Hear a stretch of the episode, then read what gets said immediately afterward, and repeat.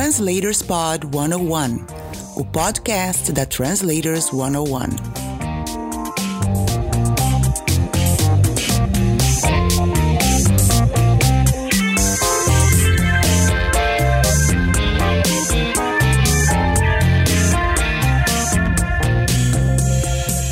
Olá, eu sou o William Casemiro. E eu sou a Carol Beroni. Você está ouvindo o Translators Pod 101 o podcast semanal da Translators 101 com dicas e informações sobre o mundo da tradução e interpretação. Vamos aos assuntos de hoje, Carol? Vamos lá! Convidada. Hoje eu converso com Patrícia Moura e Souza, tradutora e legendadora. Tudo bom, Patrícia? Tudo bom. Obrigado por aceitar o convite, por gravar aqui com a gente pela segunda vez, porque a gente perdeu uma das gravações, né? Obrigado. Não tem nenhum problema, paciência. conversa boa, é tranquilo. Legal. Conta pra gente como é que foi o seu início na tradução, na legendagem, como, como é a sua formação, se você já estava na carreira ou, é, ou já tinha planejado ser tradutora ou se a tradução chegou a você naturalmente. É, eu acho que o mais próximo que eu cheguei de dizer que eu que eu posso dizer que eu cheguei de, de ter planejado foi uma vez que eu estava passando lá perto da MTV, eu morava lá perto da MTV ali na, no Sumaré. Falei, não sei porquê, me lembro de estar no carro e falar, nossa, que legal seria ser tradutora de séries e filmes, né? Mas assim, nem me lembro quantos anos eu tinha, talvez fosse meio adolescente, uhum. mas não foi uma, não foi planejado. Eu entrei, eu fiz primeiro um ano na FAP de publicidade e propaganda, porque não sabia o que fazer. Depois resolvi fazer arquitetura, entrei na Belas Artes, fiz cinco anos de arquitetura, fiz a faculdade de arquitetura, terminei.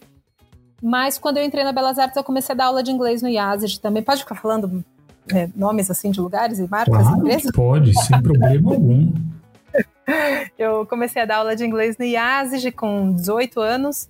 E ao longo desses cinco anos da faculdade, eu fui também percebendo que eu estava super mais, muito mais entusiasmada, talvez, com o, com o meu contato com o ambiente relacionado a, a, idiomas e não tanto o ensino, mas sim as línguas, né, o estudo da, dos idiomas, bom, do inglês nesse caso, é, do que com a faculdade de arquitetura mesmo, que eu fui meio que levando assim, sem grandes entusiasmos. Uhum. Quando eu terminei, é, eu já sabia que não era aquilo que eu ia fazer né, profissionalmente. Não fui buscar meu diploma até hoje, isso faz 22 anos, agora ele está pronto, pedi esse, esse, no começo do ano, pedi, ainda tenho que ir lá buscar, agora não sei 22 anos que o diploma estava lá 22 esperando. anos depois. Legal. meu diploma vai chegar em casa um dia, quando eu puder sair de casa. Uhum. E, e aí, nesse momento, eu, eu tinha interesse por questões relacionadas às línguas, mas eu não sabia exatamente o que que eu queria fazer com aquilo. Eu demorei vários anos mais para descobrir que o que me interessava era a linguística e tal, assim, tanto que agora eu estou planejando né, entrar num mestrado no, no, na segunda metade do ano para fazer um mestrado ano que vem em linguística. Legal. Mas a tradução apareceu realmente de uma forma meio engraçada. Eu dando, já estava dando aula no IASEG e depois eu resolvi ir morar em Buenos Aires. E a, o IASEG estava abrindo uma escola lá, então eu entrei em contato, fui trabalhar com eles lá. É, fiquei acho que uns três anos, que foi o tempo que durou a escola, que foi quando desvalorizou o, o real e o peso não desvalorizou, então o investimento se tornou impraticável e tal. E, e, nesse período, eu logo depois que acabou a escola, continuei dando aulas particulares, assim, tentando me virar ali, né? Não queria voltar com o rabo entre as pernas, deu tudo errado, vou ter que voltar para casa da mamãe. então, tentei continuar ali, né? Mantendo aquela, aquela vida lá na Argentina. E em algum momento alguém me falou: Ah, eu tenho uma amiga que, tava, que trabalha, faz legendagem de filmes e onde ela trabalha estavam procurando alguém que fizesse português. Você está interessada? Eu falei: Claro, dá meu contato. Fui trabalhar, era naquela época em que a gente, os, o pessoal que trabalhava com legendas, trabalhava dentro do estúdio, porque tinha uns computadores específicos com uns mecanismos muito loucos que era uma era um era um acho que é da Microsoft mesmo, uhum. mas era tipo, um computador que tinha um tecladão especial para marcar a legenda e tal, não era um, um software, né? Era um hardware. Não sabia disso, não sabia que é... existiu esse tipo de equipamento. É, antes de ter. Quando apareceu o Subtitle Workshop, foi uma coisa tipo. "Ah, gente, eu posso fazer a mesma coisa sem sair de casa! foi maravilhoso! Porque ainda por cima era um lugar meio bizarro onde eu trabalhava e com. Assim, a- o ar-condicionado ele era. é, é, como é que fala essa palavra? Ele era. Ai, não consigo falar a palavra. Depois você corta tudo isso aqui de doideira. Não vou cortar nada. Ele tra- trazia ar, Olha, vai me escrachar, né? né? Ele trazia o ar na Sibéria. a palavra. É, eu- o, o ar-condicionado ele era definido para a temperatura que as máquinas precisavam. Então a gente saía, eu saía de casa no pleno verão argentino de 40 graus, em Buenos Aires, né? E tinha que chegar lá e botar muito agasalho, porque eu ficava oito horas naquele frio do cão, era um horror. E, e era muito tenso trabalhar naquela máquina. Eu não nunca gostei de fazer aquilo. Na verdade, eu fazia muito menos o timing, eu fazia mais só as traduções mesmo.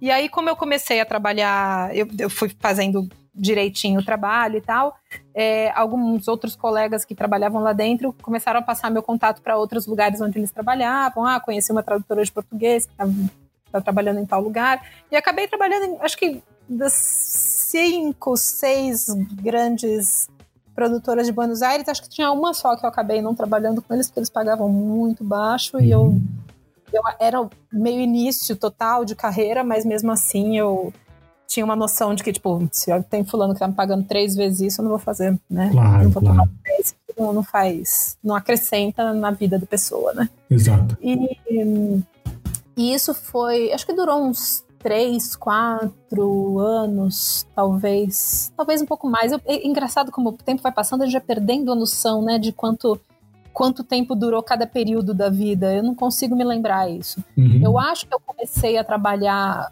com essas primeiras empresas em 2001, 2001, 2002.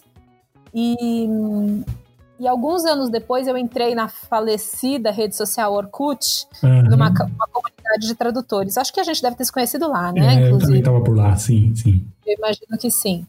E ali foi, assim, uma, uma formação é, com um grupo, né, de, de pares, assim, que foi muito interessante. Eu não tinha, evidentemente, passado por uma faculdade de letras, apesar de ter feito um vestibular para russo em algum momento da minha vida, porque, claro, tipo, mas também fiz fisioterapia, vestibular para fisioterapia, né, para várias coisas assim. Não, não sabia muito o que eu queria fazer da vida. Como todo mundo, né? Nada, tem gente que tem aquela clareza, né? Eu quero ser tal coisa. Tem, eu, mas depois às vezes muda, né?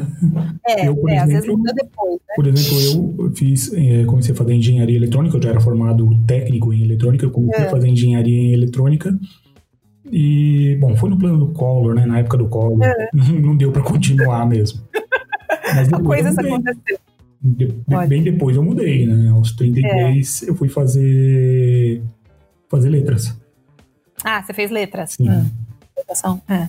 É, né? Eu acho que é, é, são poucas as pessoas que têm aquela vocação tão clara e tão inabalável que desde cedo sabem o que querem e nunca têm interesse por outra área para sair. Mas, ou talvez tem muita gente que até teria interesse, mas não, não se anima, né? Não tem esse, Sim, precisa esse ter. impulso de, bom, deixa eu largar isso aqui e tentar fazer outra coisa. Eu Exato, é um, é um risco, né? tranquilamente fazer isso, porque eu, eu, eu sou assim, mas tem- eu acho que eu entendo que seja difícil para muita gente É sim. Esse tipo de, de, de mudança, né? Uhum. Mas aí, compartilhando ali aquele espaço virtual, e ainda mais, eu, eu fiz questão de entrar num grupo de tradutores brasileiros, porque eu me sentia lá, né? Eu eu trabalhava com tradução para o português, mas não tinha ninguém em volta com quem compartilhar, com quem é, conversar, trocar alguma ideia e tal. E aí eu achei super importante quando eu descobri que tinha esse grupo de tradução, que era um, um- um grupo enorme, né? Uhum. E comecei a ler, assim, compulsivamente, o tópico, porque era tópicos, né? Era tão legal isso. Tipo, Sim, a gente sim. abria um tópico e rolava uma discussão ali dentro. Era bem legal. E comecei a ler tudo que eu achava interessante, todos os tópicos daqueles, principalmente aquelas, né? Muito mais mulheres do que homem ali. Sim. Aquelas tradutoras que eu falava, meu, essa pessoa escreve, argumenta bem, tem uma ideia clara, tem uma ideia legal, vou ficar, vou atrás dela. Aí começava a ler tudo que as pessoas escreviam e tal. E foi realmente muito, muito importante, porque eu não tinha é, nenhum nenhuma experiência de, nessa questão de ser autônoma, né, de, de gerir minha própria carreira. Eu era professora de uma escola, de uma escola de línguas, que trabalhava ali dentro. Depois fui dar aula particular, mas era meio que não era uma, uma, grande gestão de carreira naquele sentido, né? Tipo, sempre, ah, você dá aula, assim, ah, fulaninho estava procurando. Não tem muito que eu pelo menos não vivi assim como uma carreira, né, de, de professora de idioma. É, com certeza tem muitas pessoas que fazem isso com, uma, com, muito mais seriedade e profissionalismo do que eu fiz naquele momento.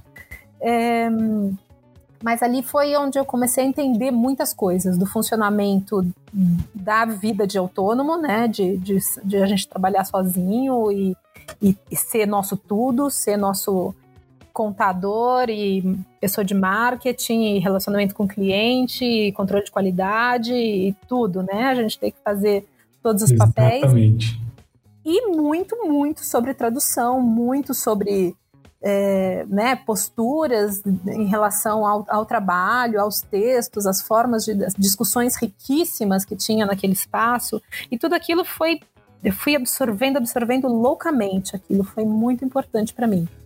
É, especialmente porque justamente eu não passei por nenhum, nenhuma formação é, especializada na área, nem de letras, muito menos de tradução. Eu não fiz cursos de tradução, uhum. né?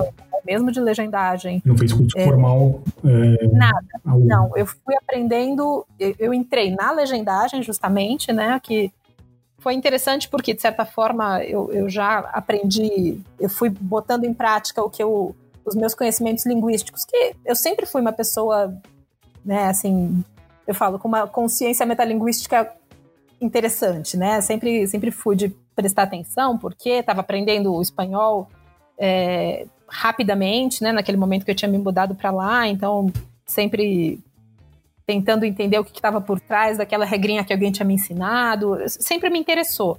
Então eu tinha alguma coisa, tinha condições, né, para entrar naquele trabalho, mas realmente eu fui fazendo e fui aprendendo muito é, com cada solução, uhum. com cada, cada pepino ali que você não sabe como traduzir, depois você fica pensando, pensando. Eu falei, nossa, é uma coisa que. Já, até já mudando um pouco do assunto, quando eu fiz curso de interpretação simultânea, é, eu lembro que alguém, tinha um, um menino muito novo que fazia o curso comigo, e eu já tinha, já tinha o Caetano, já tinha dois filhos, eu já devia ter 34, 35, não, quase 40, uhum. 38, eu acho. E, e, tinha um menino muito novo que ele falava: Não, não tem nada a ver, você não precisa de experiência prévia em tradução para fazer interpretação. Uhum. Precisar, é claro que não precisa, mas, que mano, ajuda. como ajuda? como ajuda? Putz, porque eu já tinha 15 anos na minha, no meu cérebro, 15 anos de soluções de tradução que eu já tinha encontrado. Uhum. Então, coisas que de repente podiam ser, né, travar total e falar: o que, que eu faço com esse pepino? Como é que eu resolvo essa, essa inversão ou alguma coisa, uma expressão que não tem um correspondente perfeito em português ou na outra língua? Como é que eu resolvo isso? Tinha várias coisas que eu já tinha resolvido ao longo de dias de pensar e refletir e que aí fica disponível de uma forma ou de outra, claro. fica dentro da cabeça da gente, né? A gente não tem um acesso direto o tempo todo, mas de alguma forma, né, a gente tem aquilo ali reservado, né, para o momento que precisa. Então eu achei que foi é, um aprendizado muito grande que eu, eu fui passando por esse essa curva de aprendizado assim de uma forma meio rápida, porque eu estava já entregando trabalhos que estavam indo ao ar nos canais de TV a cabo, assim, foi uma coisa meio vertiginosa e teve aquele momento que eu te contei na, na nossa primeira gravação que eu, eu, eu, gosto de contar porque é uma coisa tão bizarra que eu falo, gente, como repetia isso? Eu, durante um mês, se não me engano, eu traduzi três episódios de séries de 45 minutos por dia em VHS, sem script. Isso é um absurdo. E chegava de manhã, o motoqueiro me entregava as fitas e eu começava aquela doideira e aquele pause maldito que você pausa e o negócio come um pedacinho do áudio, você tem que voltar um pouquinho. Quando você volta um pouquinho, você volta mais 10 segundos, você fica ouvindo cada, cada fala que você tem que voltar, você ouve 10 segundos à toa de alguma coisa que você já tinha entendido. É, Era bizarro. É algo mecânico, né? Terrível. E, e, era uma série, era de advogados, uma era sobre, acho que um assistente social, e uma era uma fazenda australiana. Era uma coisa muito. Não, era uma de hospital. Imagina, sem grandes fontes de internet, de pesquisa, era bizarro. Eu não sei o que acontecia, como é que eu conseguia trabalhar daquele jeito. Estava fazendo Mas, do espanhol para o português? Não, do inglês para o português. Uhum. Do inglês para português. É, que sempre foi o que eu fiz. Eu comecei fazendo muito mais inglês português. E até porque tem muito mais produções, né? De, uhum. de audiovisual em inglês do que em espanhol. É, o que eu tenho feito, faço ainda é, entre o espanhol e o português, vice-versa, é muito mais cinema do que séries, né? Ou novelas. Novelas, nunca trabalhei com novela, acho que eu não gostaria. Aqueles 300 uhum. episódios da mesma coisa, acho que ia um, um surto psicótico em algum momento. mas mas é, filmes aparecem bastante, até eu, eu trabalho para uma rede, para um organismo do Mercosul, que, que faz uma. Tem, organiza uma rede de salas de cinema que, que trocam né, filmes da América Latina, do, do, dos países do Mercosul, na verdade. Então eu fiz bastante. Agora faz tempo que eu não estou fazendo nada para eles, mas fiz bastante filmes, tanto do espanhol para português como vice-versa. E. Mas em geral, séries e, e filmes que mais tem é do inglês para o português, então a maioria das coisas que eu fiz foi isso mesmo. Ah, os seus... Depois... Desculpe. Fala. Não, Pode falar. Seus idiomas de trabalho são então o espanhol e o, e o inglês. Porque Isso. o russo você deixou de lado mesmo o russo eu acabei abandonando, sabe? Como eu não consegui passar do espaciba, daí eu falei, melhor deixar, né? Eu tava traduzir tudo aquilo se a gente não conhecia, Acho né? Que no mesmo nível. Não, porque tem... eu fui, fui teve uma palestra do Robson Ortlibas, né? Sim. Do, da tradução do russo, e aí eu decorei um textinho que ele me passou para eu falar. E o que eu me lembro é o Espassiva. Mas Eu, eu, acho que tem uma Yanepanimayo também, uma coisa assim, que eu acho tão bonitinho. Mas eu, eu, fiz três meses de russo na faculdade lá, quando eu estava lá em Buenos Aires, que eu fiz um, algumas matérias de letras, não cheguei nem na metade do curso, mas eu fiz três meses de russo. Mas a professora, coitadinha, ela era muito ruim, ela tinha tão pouca noção de, de didática, que como ela gostava de mim, eu era uma aluna aplicada, interessada, na hora que ela vinha, tipo, Ai, e, essa tal coisa, qual que era a pergunta? Aí ela vinha e ela falava para mim baixinho para eu poder falar. Eu falava, amiga, deixa eu tentar. Eu não quero ser professora, deixa eu aprender. Mas aí eu acabei desistindo porque não tinha muito futuro naquele curso. É. Mas, é, não, eu, eu gostaria muito, muito, muito de aprender um francês suficiente para trabalhar com francês também, mas Acho que se eu aprender a falar francês, eu já estaria, já estaria feliz, não preciso traduzir.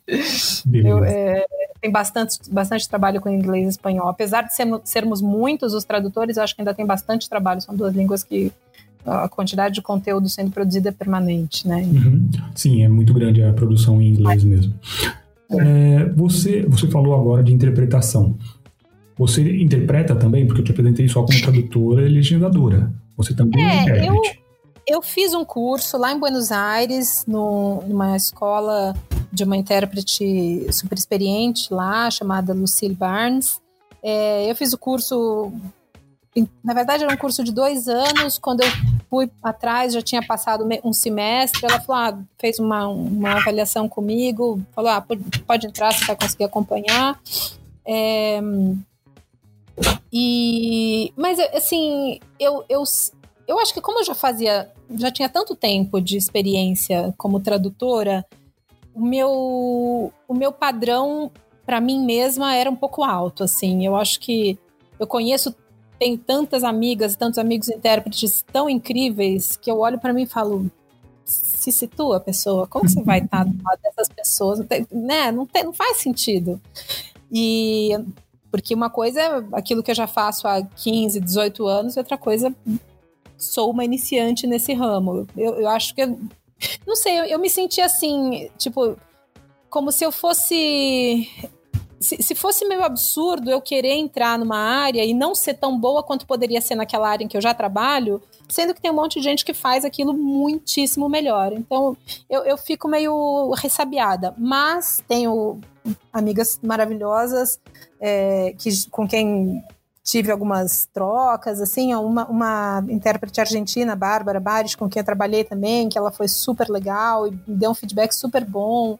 É, fiz uma interpretação também do espanhol na, no, no Congresso da Bradson ano passado, também recebi um, um feedback super legal do, do Renato Geraldes. Uhum. É, ou seja, eu poderia, né, tentar, mas eu acho que eu fico me, me minando, me boicotando. Falo, não vou ser tão boa, então melhor não fazer. Eu estava entrevistando a Maria Paula. Maria Paula ela, minha querida, maravilhosa. Pois é, ela falou exatamente o seguinte: você nunca está pronta. É. Você vai ficar é o quê? Não é. vai estar pronta nunca. Sempre tem alguma coisa para fazer. Você tem que estar preparada. Né? Mas é, vai ter fiz... coisas que vão surgir aí fora do seu controle. Não tem o que fazer. É, sem dúvida. É, eu fiz, é, eu fiz uma interpretação lá em Buenos Aires, eu fiz duas, na verdade. Eu, eu acompanhei a Mônica Benício quando ela foi fazer um, uma viagem lá, ela foi convidada por algumas organizações de lá para conhecer, teve uma reunião com as madres da Praça de Maio, uhum. é, com algumas organizações super legais de lá, e eu, eu a acompanhei em campo três dias, e aí eu, eu, não, eu não pus nem dúvida a minha capacidade de fazer aquilo, porque eu sabia que eu podia fazer, e eu sabia que eu era uma pessoa que podia fazer com que aquilo fosse muito mais proveitoso do que é, seria se eu não estivesse lá. Né? Se alguém estivesse ali tentando fazer aquela ponte de uma forma mais informal, sem, sem ter a experiência de, de ficar passando de uma língua para outra.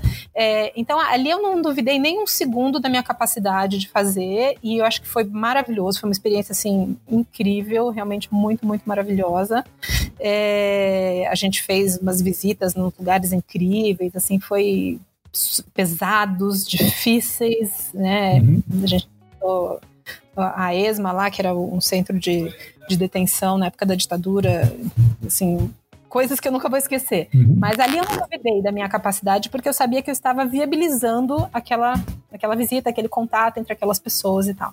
E fiz também uma interpretação para Talíria Petroni, para deputada do, do, Deputada, né? É, deputada de Niterói que ela também foi dar uma conferência lá e tal, e eu fiz uma consecutiva, que eu nunca tinha feito consecutiva na vida, mas eu falei, não, tem que fazer, porque tá cheio de gente, tinha muita gente para ouvir, tinha muito jornalista para ouvir, eu preciso, eu preciso transmitir. Nessas situações em que eu vejo que é, o, que o meu papel ali é, é fazer essa ponte e permitir que essa comunicação ocorra, e que se não sou eu, não, não ia ter quem fizesse, aí eu encaro numa boa. E aí eu não tenho medo, não. Aí eu, eu realmente eu faço. Mas, assim, eu não vou me candidatar é, para, sei lá, eu ou Adriana Machado, ou a Maria Paula, ou Bruno, Murtinho, sabe? Eu falo, não, eu, eu prefiro ficar no meu, no meu ambiente mais seguro da tradução. Acho que eu tenho um pouco de. Também um pouco de excesso de necessidade de ser boa, sabe? As coisas assim não, não me permitem muitos erros. Então, eu tenho essa dificuldade também de ser só regular. É, isso é indicador, né? A gente tem... é, eu, eu, sou meio, meio malvada comigo. Bom, é, além de tradutora, legendadora, intérprete, você também é cantora. É, pois é. é e você, é, você, quando você fez o seu trabalho, o Entre, uma, tem toda uma parte ali que é uh, de, uma, de um intertexto, né? É. Como é que você é. chegou a isso, assim, a, a sua, sua, seu conhecimento linguístico foi o que levou você a isso? A eu acho que nem não a cantar não uhum. é, eu estava lá em Buenos Aires e uma, uma, amiga me falou ah descobri uma aula de uma escola de música super legal que o pessoal todo, todo fim de semana canta ao vivo num bar. Falei, ah, vamos, vamos, vamos. Fui lá e a gente comecei a, a fazer aula e tal. Uma aula bem meia boca, mas tinha esse, esse momento de todo domingo show ao vivo. Todo domingo a gente cantava, cada um cantava uma música ao vivo num bar. Então isso foi muito legal e, e comecei a pegar o gosto. E aí conheci um violonista que depois me apresentou um, um percussionista que depois me chamou para outra banda, onde conheci inclusive meu marido. Ou seja, foi um, um encontro muito auspicioso. E, e aí já tinha, estava sempre aí cantando em alguma banda, alguma coisa assim. E aí depois quando eu já tinha não, já ainda não tinha o Caetano, tinha só a Valentina e a, a, nossa banda a gente resolveu se abrir, né? A gente resolveu se soltar, soltar as mãos porque a gente já estava fazendo um pouco muito tempo meio cansado.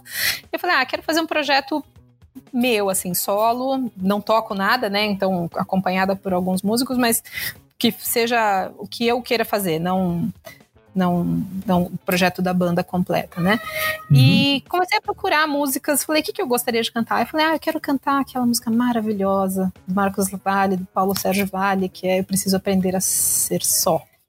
Eu sempre engasgo ali no, é, no finalzinho. Eu, eu, é, eu, preciso aprender a ser só, preciso aprender a só ser. São eu tenho que pensar no significado mesmo, a ser só. Eu queria cantar essa música, Aí eu falei, ah, essa música é muito linda, tal, essa vai estar no repertório. Aí eu falei, ah, podia cantar também a do Gil, né? Que eu preciso aprender a só ser, que é uma coisa maravilhosa, como ele responde, como ele pega aquele lamento, aquele cortar os pulsos com faquinha de rocambole, pra traz isso para uma coisa de equilíbrio, de autoencontro, de, né, de, de meditação, de autoconhecimento e tal nossa, maravilhoso cantar essas duas músicas juntas. Daí eu falei, ai, será que tem alguma outra que faz isso, de uma citar a outra ou responder a outra? E comecei a procurar. Uhum. Vocês vão ouvir barulhos aqui ao fundo, ah, crianças trancadas em casa, três semanas, é, vão acontecer coisas. Ela é muito ruim, tá gritando. tá, tá, tá difícil pra todo mundo. E aí eu comecei a procurar se tinha outras músicas que faziam esse jogo, né? De, de se citar, ou de se ou de responder, ou de continuar o mesmo tema, ou retomar o mesmo personagem, alguma coisa assim. E eu queria, porque já que é para fazer uma pesquisa, que seja uma pesquisa interessante, né? Uhum. Eu queria não só coisas que eu fizesse, ou que fosse, o que desse a entender uma associação, ou que a gente pudesse fazer um link subjetivo entre uma música e outra. Eu queria que fossem músicas que o compositor tivesse assumido com todas as letras. Essa música é inspirada em tal, uhum. ou eu citei tal, ou que o verso estivesse ali literal, né, que não desse margem à dúvida, não é uma é, essa essa ligação entre uma música e outra não é construída, é uma coisa objetiva. Então eu comecei a procurar e passei vários anos, na verdade, porque eu engravidei, parei de cantar, depois voltei, não sei o que lá. Vários anos é, pesquisando isso, inclusive com a ajuda de vários amigos tradutores que curtiram também ó, ficar nessa, nessa, nessa procura, né? E cheguei, assim, passei de 100 músicas faz tempo já, né? Tem umas. Agora faz tempo que eu também deixei de anotar, mas deve estar numa 120. Então já tem material para um outro trabalho. eu até pensei, mas acho que seria um pouco repetitivo, eu tenho que encontrar outra, outro mote pro próximo, que já tenho também. Ah, mas, mas... como a gente estava conversando outro dia, né? Aliás, na outra gravação. Na nossa a outra. associações é, estranhas, né? Ah, é. Então, com esse material você já consegue fazer algumas outras associações. Com certeza, com certeza. Tem muita música boa, tem muita música ali que não tem nada a ver comigo, que eu jamais cantaria, assim, sabe? Que, tipo, não é uma coisa que eu escolheria para para eu mesma cantar, mas assim, eu achei muito interessante ver o quanto isso acontece. E eu achei também interessante, porque uma coisa que eu conversei muito com o Martim, meu marido, né, que ele é argentino, músico de lá, é que isso a gente não encontra na música argentina. E eu não sei, é uma coisa até depois para tentar abrir para outros pessoas de outros países ver se quem pode ter essa essa quem pode trazer essa informação, mas assim, se essa colaboração tanto de de músicos cantarem junto, fazerem coisas junto, comporem juntos, como de um pegar a obra do outro para fazer alguma coisa, né, para basear sua própria obra. Se isso acontece bastante em outros lugares ou se é uma coisa muito marcada da nossa música. Eu tenho um pouco essa intriga de saber, porque na Argentina realmente a gente não encontra, a gente não encontrou praticamente nada de música é, retomando outras, né? Uhum. É, a gente, eu acho que até agora a gente, acho que a gente achou uma uma vez. Mas, assim, realmente é muito chamativa essa, essa diferença de. Talvez até na cultura, né? Não Sim. sei. Achei curioso. Eu acho que deve haver também, viu? Talvez em menor número, né? Como você disse. Talvez mas deve, é. Ter, deve ser algo mais ou menos. É, sei lá. Deve acontecer por aí, sim. Poderia, pode, parece uma coisa intuitiva, né? Hum. Mas eu achei engraçado a gente não, não encontrar isso. E sendo que na música brasileira, né, a gente tem uma fartura aí de Acho que em algum momento ainda vou fazer um, um ou sei lá, fazer um, um, texto mostrando todas as músicas que eu encontrei ah, de vários amigos que foram. Pois é, eu fiquei pensando em escrever alguma coisa, mas eu não sei se eu tenho disciplina para ah, escrever. Ah, vou espalhar, mas vou espalhar agora essa, esse podcast, todo mundo vai saber e vão te incentivar e você vai fazer. oh, excelente. Fazer uma coisa assim. Né? É, porque realmente é bem interessante, assim. E eu, inclusive, por exemplo, é, essa coisa que eu falei que eu, que eu procurei a, as, as conexões objetivas mesmo, não só o que me parecia, o que me, o que me lembrava uma música a outra, nem nada. É, tem. Acho que. Homem com H, se não me engano. Hum. Nem Mato Grosso? Acho que era. É. E que tinha uma outra música maravilhosa, que agora eu não tô me lembrando, eu preciso procurar depois. Uma outra música maravilhosa, que eu falei, gente, essas músicas são incríveis. E aí depois eu fui procurar, fuçar, pesquisar e descobri que era coincidência a, a, mesma que aparecesse o mesmo verso nas duas, porque é uma expressão de algum estado lá do Nordeste que é comum e aparece nas duas músicas, mas as músicas não são é, não foi a segunda feita inspirada na primeira, e sim uhum. as duas tomaram mesmo. E aí eu tirei do repertório, queria muito gravar, e tirei do repertório porque não encaixava no, no, no, no na ideia do, do, do, no conceito do disco. Legal. Mas aí ficou, ficou um trabalho legal, a gente ficou super contente, foi gravado com músicos muito, muito legais, muito bons de lá foram muito parceiros e, e, foi realmente uma experiência super linda. As ah, crianças gravaram foto também, foi lindo. É uma delícia de ouvir esse disco. Ah, eu, eu gosto ah, dele. Pra quem, pra quem, você gosta, que bom. é, porque é difícil, né? Tipo, se, se você pega uma tradução sua depois de, sei lá, três, não precisa nem passar muito, três meses, você mexe. Uhum. A gente sempre acha que a gente pode fazer as coisas melhores, sim, sim. né? Melhor do que já fez. E, música, nossa, eu acho, acho, Bom, você tem um passado músico também ainda, né? Sim. É, é, é, muito difícil isso, a gente se ouvir e falar, tá show, era isso que eu queria ter feito. Eu, claro que eu faria várias modificações já, mas eu gosto do disco, eu fiquei, fiquei contente é, com ele. Pra quem quiser ouvir, tá no Spotify, né? Na ah, Apple Music. Spotify, é só procurar todas por... essas coisas. Procura por Patrícia, Patrícia Souza. Souza, é, e o, com Z. É, e é Entre, o nome do... O disco do, chama Entre, é, Entre, e tem também uma Patrícia Souza gospel que canta louvores, mas não, essa não sou eu. Não, mas vocês podem ouvir também, nada contra, uhum, mas essa legal. não sou eu. Ótimo. Patrícia, pra gente finalizar, para não hum. tomar hum. um tanto do seu tempo como eu já tomei na primeira gravação. Ah, imagina. É, não fui eu quem perdeu, viu, gente? Foi o site. Foi o site, né? Foi uma pena. Aqui, mas se a gente Agora a gente tá gravando duplamente, que é para não ter perigo, Exato. né? Exato. Mas se eu conseguir recuperar isso, depois a gente lança como um achado aqui. Mas eu queria... Você faz o, o adendo. É, agora eu queria que você, por favor, desse alguma dica para quem está no hum. início de carreira, para quem pensa em ser tradutor, intérprete, legendador, você sabe que nós tivemos um concurso há pouco tempo na Translators One é. foi excelente. Quero já te Muito convidar para o próximo, para você ser uma ah, das juradas do espanhol. Né, porque a gente fez só do inglês dessa vez. É. Então, uh, já fica aqui o convite para você ser uma das juradas para ah. o espanhol no próximo, Adoro. que nós teremos também o espanhol. Então, queria que você falasse para quem está começando que você sugere, o, qual, o que você é, indica para essas pessoas que estão em começo de carreira? Hum. Tô querendo lembrar o que, que eu falei da outra vez, porque eu, eu achei que eu tinha resumido bem o que eu sinto a respeito. Eu acho que uma das coisas é, é todo, todo mundo ouve o conselho, estude muito português, estude muito, né? Estude muito a própria língua. Sim. Eu acho, ou, ou a língua para a qual a gente vai traduzir, né? Também a, a língua não, nada, não deixe de estudar nada nunca. Mas o que eu quero dizer é, é acho que é importante a gente é, ter uma base na qual a gente se sinta realmente seguro no uso da, da linguagem, da nossa língua ou da língua que a gente está escrevendo, porque isso permite que a gente tome certas liberdades. Quando a gente está num lugar em que a gente se sente muito incômodo, a gente não quer fazer nada, né, é, vai que eu erro, né? Então fica ali quietinho, você entra naquela, naquela festa chiquérrima, muito além do seu, do seu, do seu caminhãozinho, né? E aí você fica todo durinho ali, você, você não consegue nem curtir e nem ser agradável com as pessoas, né? Então eu acho que quando você entra ali no seu espaço de, de escrever,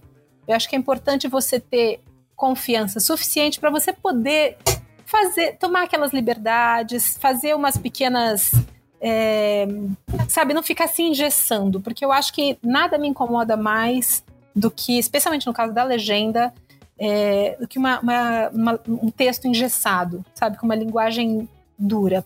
Por quê? E aí é uma coisa que eu retomo, que eu sempre falo, em relação à legendagem, que a legendagem é o limbo. Ela não é texto escrito, ela não é linguagem oral.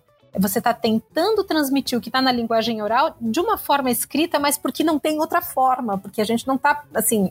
Tem a dublagem, que tem outras vantagens e outras desvantagens.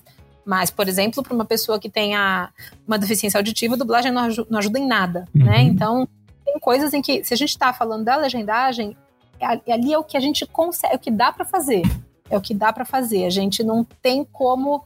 Não é nem totalmente oral e nem totalmente linguagem escrita. Porque se a gente for escrever o texto que a gente escreve mesmo, mesmo que, não digo nem num texto acadêmico, mas num e-mail para um cliente, a gente escreve um pouco mais formal. Se a gente bota isso na, na boca do personagem que está ali, relaxadão, chill out no sofazinho dele, fica uma aberração. Fica então, ruim. essas, é, essas, essas essa soltura, sabe? Essa, essa, essa coisa mais molinha de usar a, língua, usar a língua com uma certa intimidade, eu acho super importante. Para a gente ter essa intimidade, a gente tem que ter a gente tem que saber que a gente está pisando ali naquela área, a gente domina. Aquele espacinho ali, pô, tô, tô por dentro aqui, eu sei onde eu tô, tô em casa. A gente tem que se sentir em casa na língua que a gente está escrevendo.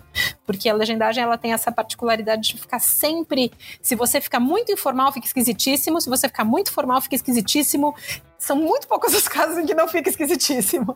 A gente tem que encontrar esse, esse caminhozinho ali no meio para ficar e aí eu acho que em relação, inclusive, a, a questões de, de, teoria de tradução, é, acho que eu falei isso para você da outra vez, que estava rolando aquele grande, é, aquela grande celeuma entre o Reinaldo Lopes e aquela moça que faz... Sim, é, sim sobre Silmarillion. É, tradução Exato. Ela estava criticando mil vezes o que ele estava, a forma como ele escreveu, as, as decisões que ele tomou e tal. Entra na questão da, da, da, tradução editorial, a gente tem uma, uma série de. Tem todo um, um marco conceitual que vai por trás da decisão de, de, tradução, e além do mais, você vai trabalhar numa obra durante meses e tal, então você tem que ter isso muito claro para você. Na legendagem, você faz coisas muito curtas, né? Você tem um projeto os projetos são fechados em si, exceto numa série, mas mesmo assim, né, ele, cada projeto é um projeto. E você tem que se adequar àquela obra que está acontecendo ali. Porque a pessoa que está lendo, ela está querendo assistir o filme, ela não está querendo conversar com você, tradutor. Então, acho que esse, na legendagem, é um caso em que o tradutor realmente tem que ser um pouco invisível. Uhum. Não invisível no sentido de não ter seu nome, crédito, seu crédito final, sim, é fundamental. Coisa fundamental. Eu mando quase que até em vídeo institucional, eu boto lá o crédito. Depois, se quiser tirar, tira, mas eu boto. Sim, é, e, e quando a gente está é, a obra está ocorrendo, né? O, o, vídeo está acontecendo, o filme está acontecendo, a série tem seu tempo. E a gente tem que fazer o que a gente puder fazer para interferir o mínimo possível, mas conseguir transmitir aquele, aquele conteúdo de uma forma que seja tão é, transparente, quase, que a pessoa fique na dúvida se assistiu o filme dublado ou legendado, sabe? Que uhum. não fique uma coisa que a legenda em si foi. Porque eu acho que realmente é uma barreira. É, se, se, ela, se, se, a legenda for ruim, ela é uma barreira. Se ela for boa, ela é o buraquinho onde você enxerga ela do outro lado, sabe? Você quer olhar o que está acontecendo do outro lado, tem uma, um idioma que você não consegue, aí a legenda é o espacinho onde você consegue ver. É o olho mágico ali daquela porta. Mas se ela for ruim, ou se ela começar a, a, começar a acontecer coisa muito esquisita na legenda, você não consegue parar de pensar, nossa, por que, que será que esse tradutor fez isso? O que, que, que será que ele queria dizer com isso? Sempre me lembro uma vez que eu assisti um capítulo de Friends, hum. a legenda era como se fosse um, uns surfistas cariocas, sabe, assim, dos anos 90, com uma, com uma, uma sabe, um, uma gíria, assim, é totalmente fora. Maneira. É, assim, mas realmente, assim, era, eu, eu, lembro que eu fiquei olhando, eu já era legendador, já trabalhava com isso, fiquei olhando e falei, gente, mas não dá para perceber que não, não encaixa, isso aqui é tão uhum. localizado, né? Porque no espanhol acontece muito isso, a gente faz legendagem, é, quando se faz legendagem para o espanhol é, da América Latina, não da Espanha, eu não trabalho com o espanhol da Espanha, nem sei falar daquele jeito, é, você tem que escrever de um jeito que seja aceitável do México à pontinha do Chile e da Argentina. Tá. Então, é um, é um espanhol que não existe. Sim, sim. Né? É um espanhol que não é falado em nenhum lugar. Qual que é a, a, a lógica por trás. Você tira tudo que for regionalismo muito marcado e tenta usar as palavras que são, ou as, as construções e tal, que são o mais espalhadas possível no continente, ou seja, que tem o maior número de usuários daquela estrutura, daquela palavra e tal, né? Então a gente vai escolhendo aquilo que é menos marcado na língua. E eu acho que mesmo no português, o português do Brasil sendo tão gigante, a gente tem tantas variantes no português, sim. né? é, tem tanta diferença que eu acho que é importante isso, tentar manter uma coisa um pouco neutra dentro do possível, porque a gente sempre tem a nossa própria bagagem, a gente tem o nosso o nosso sotaque, o nosso vocabulário, as nossas expressões, aquelas que pra gente soa normal e que para colegas de outros estados já falam, nossa, sério que você fala assim? né? A gente tem que... Exato! decisões, decisões da vida do tradutor.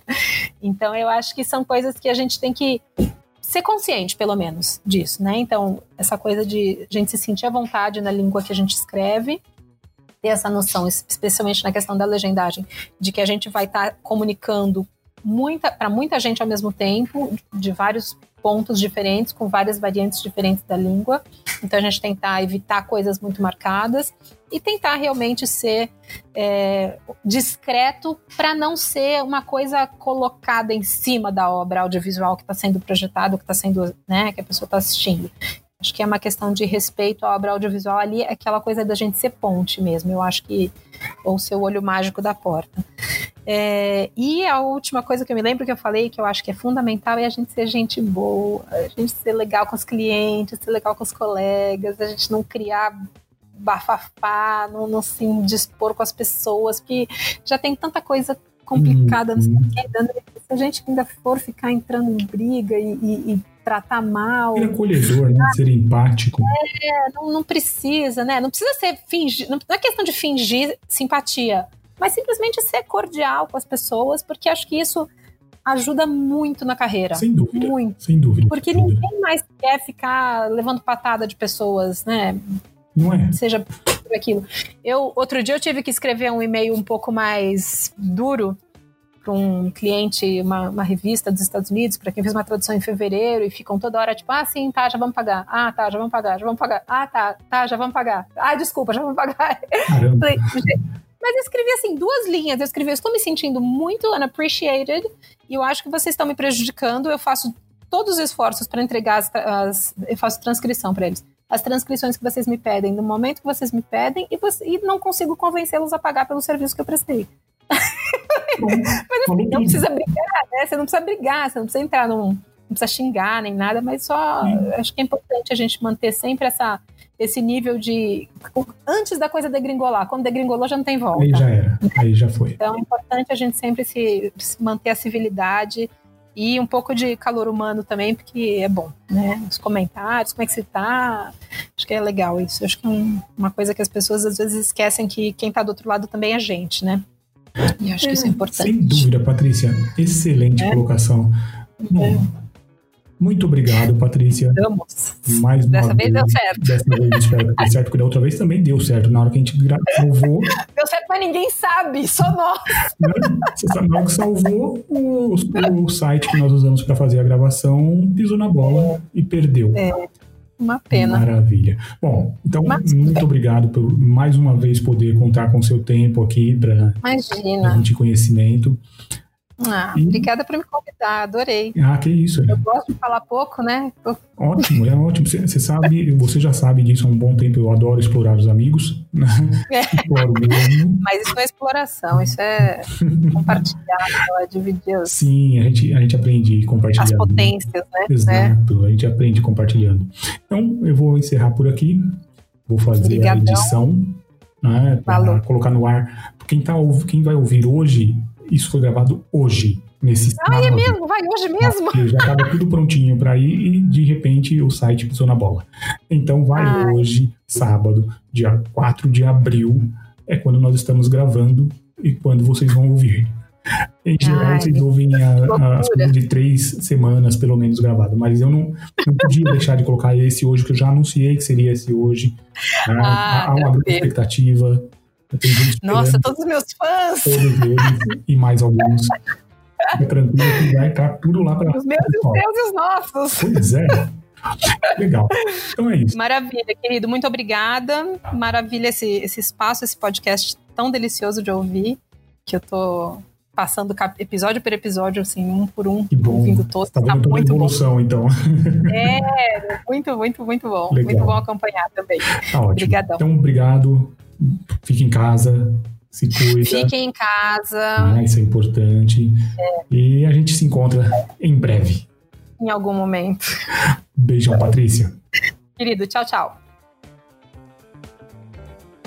E como diria certo personagem, por enquanto é só, pessoal. Estaremos de volta na semana que vem com mais um episódio do Translators Pod 101. Até lá! Tchau, tchau, pessoal! Esse programa só foi possível graças aos assinantes premium da Translators 101. Para ter acesso a todas as nossas palestras gravadas, todos os nossos eventos, presencial ou online, pense em se tornar um assinante visitando translators101.com.br. O custo é extremamente baixo e você terá acesso a conteúdo que certamente ajudará na sua formação como tradutor ou intérprete.